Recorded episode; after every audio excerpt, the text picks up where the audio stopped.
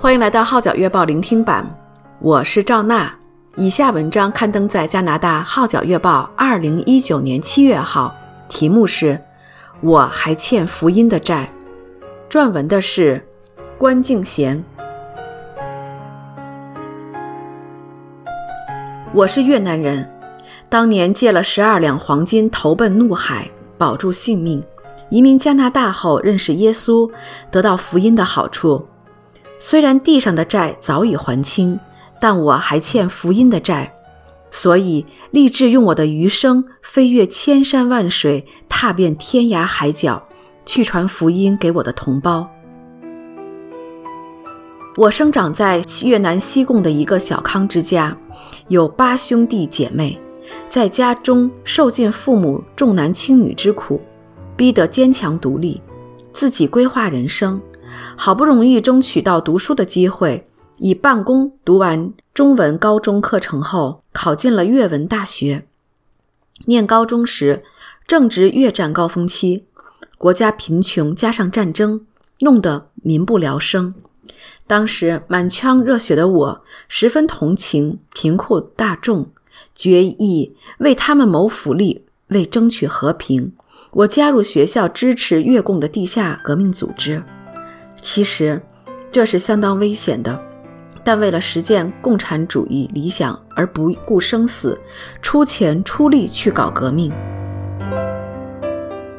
不料就在一九七五年四月三十日，越共战后统一南北越之后，每家只换到二百元新钞，三年内换了两次钱币，旧钞全部作废。大伙儿都变得一贫如洗，所有华人经营的生意、商店、工厂及学校都收归国有，没生意可做，工人失业，经济动荡，物价高涨。接着，中越政府闹矛盾，越南开始排华。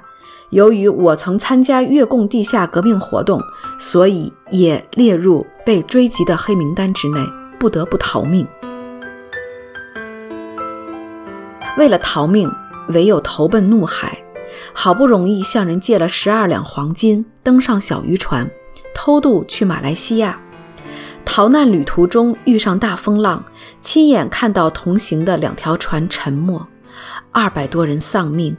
我在惊恐中深觉生命脆弱，人的力量有限，人生苦短，谁是生命的主宰？谁可领我前行？后来，我乘的船平安到达马来西亚的关丹难民营，住了三个多月。因有妹妹在加拿大做担保，很快就被收纳移民到多伦多。那是一九七九年三月二十九日，抵府后的两天，多伦多华人进信会的探访队前来探访，送上冬天衣物、厨房用具给刚到的难民，又替我们找房子、找工作。因着这些基督徒雪中送炭的爱心，把我吸引到教会。刚到加拿大，身无分文，还欠十二两黄金船债，更要还加拿大政府代支的三张机票。我不懂英语，又无一技之能，只好在唐人街衣厂打工。低微的工资仅够糊口，尚有八个留在越南的家人。正等着我申请移民，且要储蓄还债，担子很重，谁能帮助我？教会的女执事鼓励我信靠耶稣，因为耶稣说：“凡劳苦担重担的人，可以到我这里来，我就使你们得安息。”是的，只要倚靠耶稣。于是我认真寻求，认真思考。阅读圣经，参加教会的主日学和团契活动。三个月后，决志信主。信主一周后，便带着感恩的心加入教会，探访、学习、侍奉，立志跟随神，并做传福音的勇士，得人的渔夫。感谢神，他真的一步一步带领我，给我平安，赐我智慧，一面打工，一面学英语。一年后，英语进步多了，教会一位弟兄介绍我到多伦多病童医院洗衣部工作，工资比原来的高出一倍。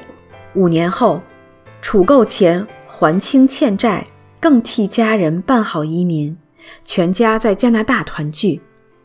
在我的家庭中，我是第一个信耶稣的人，从无神论、民间信仰回转相信耶稣基督，亲身经历了从黑暗奔向光明的欣喜，从绝望看见希望，从贫乏到得享丰盛的生命。回顾我还未信主时的光景，劳苦愁烦，愤世嫉俗，动怒埋怨，诸多不满。信主后，在基督里找到人生的意义、价值、方向，同时因被主爱充满，心中感恩不尽，很乐意跟人分享他的爱，特别是跟我一样，曾受过战争折磨、怒海逃生、幸存活下来的越南同胞和同乡，他们都是我的福音对象。及后，我考进大专学校修读护士，毕业后转到医院的病房工作。上班时，经常向病人家属和同事传福音，为主做见证。一九八四年至二零零一年期间，每年的年假均自费出国探访，向分散世界各地的越南亲朋好友、同学、邻居传福音。二零零二年九月，加入宣教机构国际差传会。还在医院上班期间，每年都随 SEND 短讯队出国一次。七年前退休后，每年出国三次，每次出去两个月。曾去过中东的迪拜、巴林，东南亚的柬埔寨、台湾、澳门、越南，南美洲的秘鲁、巴西。厄瓜多尔、巴拿马、东欧的俄罗斯、白俄罗斯、乌克兰、保加利亚、波兰、格鲁吉亚等地，用广东话、普通话、越南话、英语传福音给华人及越南人。至今，我已去了四十多个国家。三个多月前，我再次出发，这次去的地方包括乌克兰两个城市。迪拜、澳门、香港和韩国首尔等，主要是向做生意的越南人、劳工、女佣和过府新娘传福音，培训门徒，查考圣经。近期在多伦多又发现许多年轻的越南留学生，这正是我们下一个关心的福音对象。无论远近，不管难易，当趁白日多做主工，共勉之。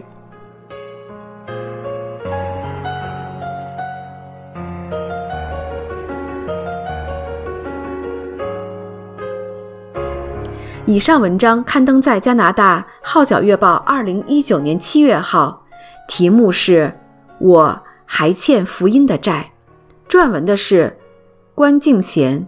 我是赵娜，多谢您对《号角月报》聆听版的支持。